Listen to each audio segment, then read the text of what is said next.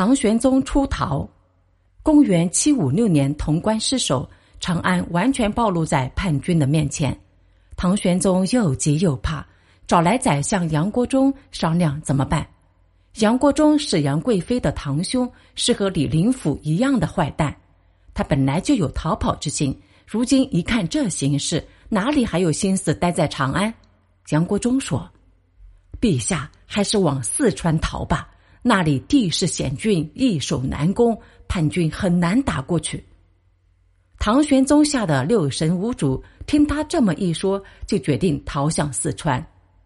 为了掩盖真相，唐玄宗颁下圣旨，说要御驾亲征讨伐安禄山。可是没人相信这是真话。唐玄宗也顾不得解释，着手开始进行一番秘密安排，为逃跑做好了一切准备。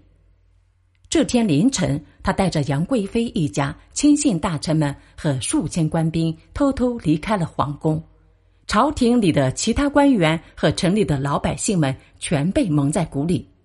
天亮以后，大臣们来上早朝，没想到宫门刚一打开，就见好多太监和女仆们乱纷纷的朝外跑，边跑边喊：“皇上跑了，快逃命去吧！”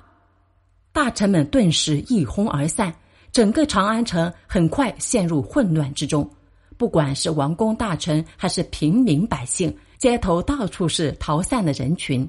一些青壮年男子趁机跑进皇宫里，四处抢劫财物，有的还骑着毛驴在金銮宝殿上到处踩踏。他们抢光了财宝，糟蹋完皇宫之后，还把皇宫里的大金库给烧了个精光。